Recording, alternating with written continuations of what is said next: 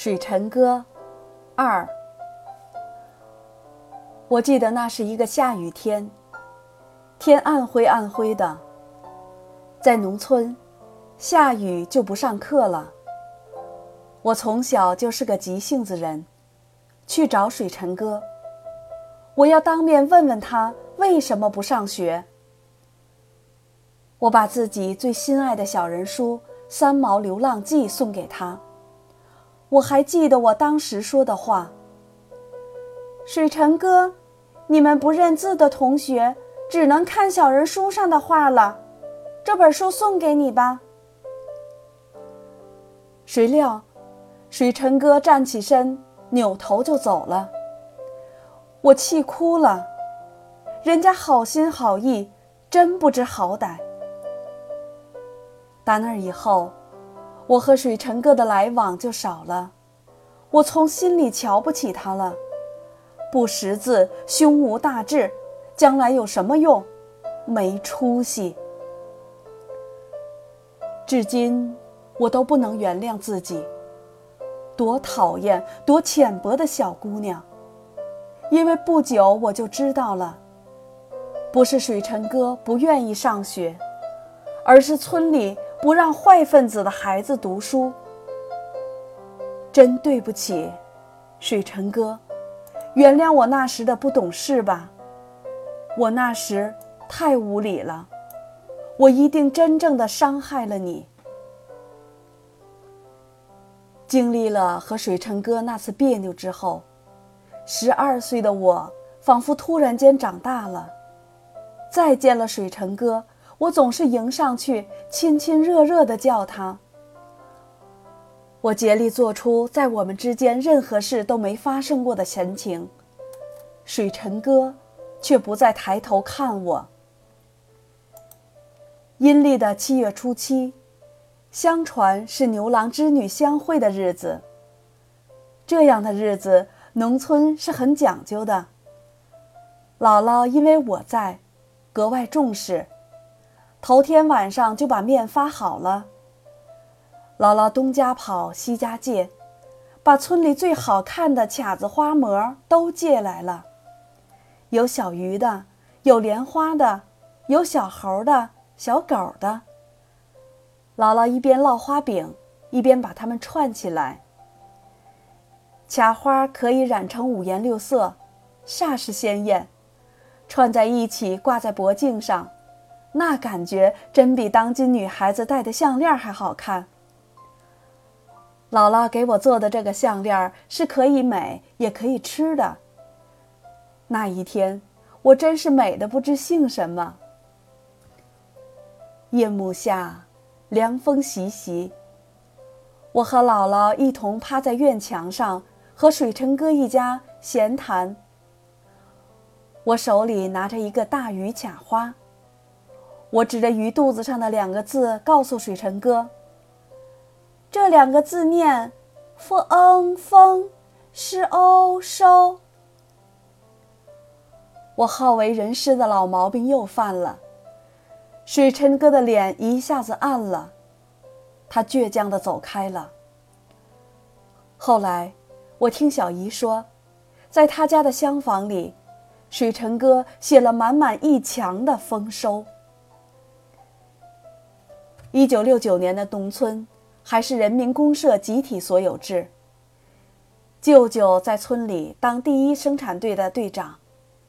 秋收大忙的时候，他们一整天都在地里。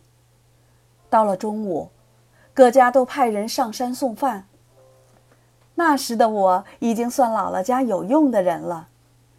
每天晌午，太阳的影子就要和苹果树对正时，我就抄起扁担。一罐水在前，一个小藤筐在后，挑上山。舅舅的午饭通常都是一碗萝卜菜，三个玉米饼子。上山送饭是我最喜欢做的一件事。一路上，肥嘟嘟的蚂蚱猛飞起来，跌跌撞撞的，总往我脸上、身上冲。老鸭无所顾忌的呱呱叫着，一起一伏的飞远。还有秋风吹动杂草的烁烁响声，都好听极了。再后来，我回青岛上中学了，就很少回水门口了。但我常常惦记着水晨哥。他不识字儿，将来怎么生活？放一辈子牛，一辈子就耗在农村。不知怎么了，我的心里就是放不下他。上高中的那年暑假，我又一次回到了水门口，水尘哥竟然结婚了！天哪，他结婚了！他才二十二岁，我一下子愣了。姥姥却说挺好的，省得一辈子打光棍儿。水尘哥会找一个什么样的媳妇儿？我想急于知道。水尘哥的新房紧挨着水尘妈东屋，屋子不大，收拾的整洁利落。四床簇新的被子摆在炕上最显眼的位置。一辆新自行车摆在屋子中间。此外就没有什么了。水尘哥和以前相比没什么变化，黑红的脸，小平头，一身石头般硬的肌肉。他穿一件深色的背心，背厚厚的，只是堂堂一米七八的个子不那么挺拔。他的背有些驼了，水尘哥见我来了，眼睛里全是高兴。小平妹，你越长越高了。嫂子呢？话都说出口了，我怎么觉得那么别扭？从来没叫过谁嫂子。你嫂子上山了。水晨哥回答的很自然。哪个村的？咱村后街的，谁呀？等子。是喜来家的那个等子。嗯。我简直不敢相信，等子会成为水晨哥的媳妇儿。那是怎样一个女人呢？皮肤又黑又粗，鼠灰的头发天生有些卷儿。最让人无法接受的是，他只有一只眼，另一只眼是因为小时候得麻疹时弄瞎了，现在装了个玻璃球假眼。我无法接受这一事实。水晨哥为什么要娶她呢？我痛苦地问姥姥。姥姥认定菜里虫，菜里活，命跟命不一样。姥姥又告诉我。等子是带着特殊的嫁妆来到水尘家的。等子的叔叔是村干部，他爹又是大队会计。当时提亲时就把条件讲好了：贫农的女儿嫁给富农，水尘哥家的弟弟妹妹就可以上学了。水尘哥所失去的，或者雾宁说是被人夺剥夺了的基本生存权利。是他默默的忍受成习惯了。他对生命有了另外一种随遇而安的平静。他还是他，没早没晚的干着活儿。再见水尘哥，是十几年后了。我已经调到中央电视台做了主持人。也是一个夏天，我和水和门，我和哥哥一起来到水门口。因为村里这时家家早有了电视机，我的到来在村里就成了事儿了。人们奔走相告，不大的功夫，舅舅家的院子里就站满了人。许多孩子和年轻的小媳妇我根本不认识，只是一些上了年纪或是当年姥姥的邻居，我还有些面熟，大多都叫不出名字了。只有等子嫂。我一眼就从人群中认了出来。她还是那么不好看，却一脸的善良淳朴。我上前从人堆里把她拉出来。等子嫂，你好吗？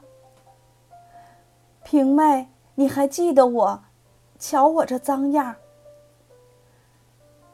等子嫂变化不大，岁月几乎没有给她特别的印记。她的两个孩子都是女孩，脸盘、身价都像水尘哥。一双女儿穿得干干净净，小脸洗得白白的，头发梳得光光亮亮的，我一见便有说不出的喜欢。看到孩子，如同看到了水尘哥，想到了水尘哥现在的生活。你爸爸呢？我问十岁大的女儿。爸开拖拉机上崖头了。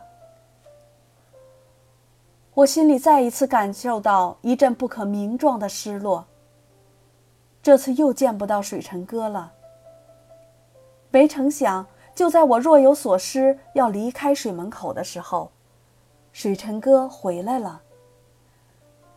水尘哥老了，看上去像一个小老头，眼睛眯成了一条缝儿，眉心皱着，因为风吹日晒，皮肤又粗又黑。再也看不到水尘哥当年光亮的额头了。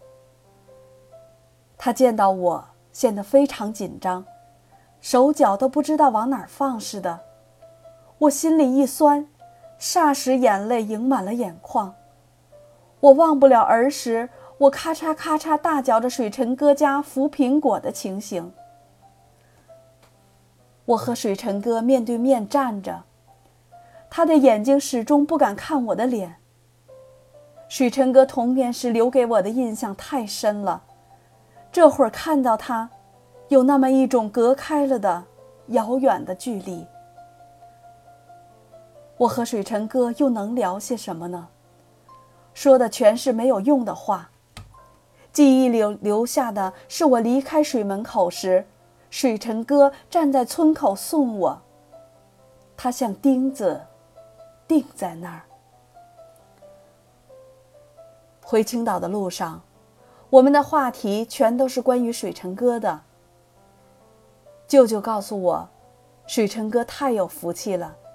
水尘媳妇儿家里地里一把手，一天到晚忙。水尘哥和孩子一天三顿麦子面儿，偶尔吃个地瓜就算尝鲜儿了。水门口没有像水尘哥这么享福的了。大家都知道，水晨媳妇儿这些年没吃过一顿好饭。水晨媳妇儿穿的绒裤。补的补丁都把原来的绒面盖住了，没人见过他扯过一身新衣服。可水晨哥这些年穿的板板正正。等子以他的美丽爱情浇灌了水晨哥那多年受伤的心灵。一对好人呢。我的心完全可以放下了。是啊。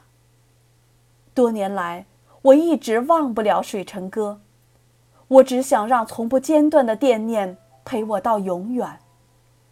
这真像季节与季节之间的交替那样自然。我极其渴望为水尘哥做一些什么，这已经成了我的一个心病。很长一段时间，我只能默默的祈祷上苍，愿好人。一生平安。我的祈祷没有奏效，好人也不能一生平安。今年春天，母亲又从青岛打来电话，水尘哥在青岛最有权威的山大医院被判宣判了死刑，最多也只能活两三个月了。医院劝他早点出院，省得人财两空。水尘媳妇儿哭着向主治大夫说：“我就是去要饭，也要保住水尘。”母亲说：“送他回家的时候，水尘连话都说不出来了，眼泪顺着脸流个不停。他是放心不下他的两个孩子和那可怜的媳妇儿。”母亲安慰他：“放心吧。”孩子有我们大家，还有他小平姑姑，他一定会帮他们。水辰哥，点了点头。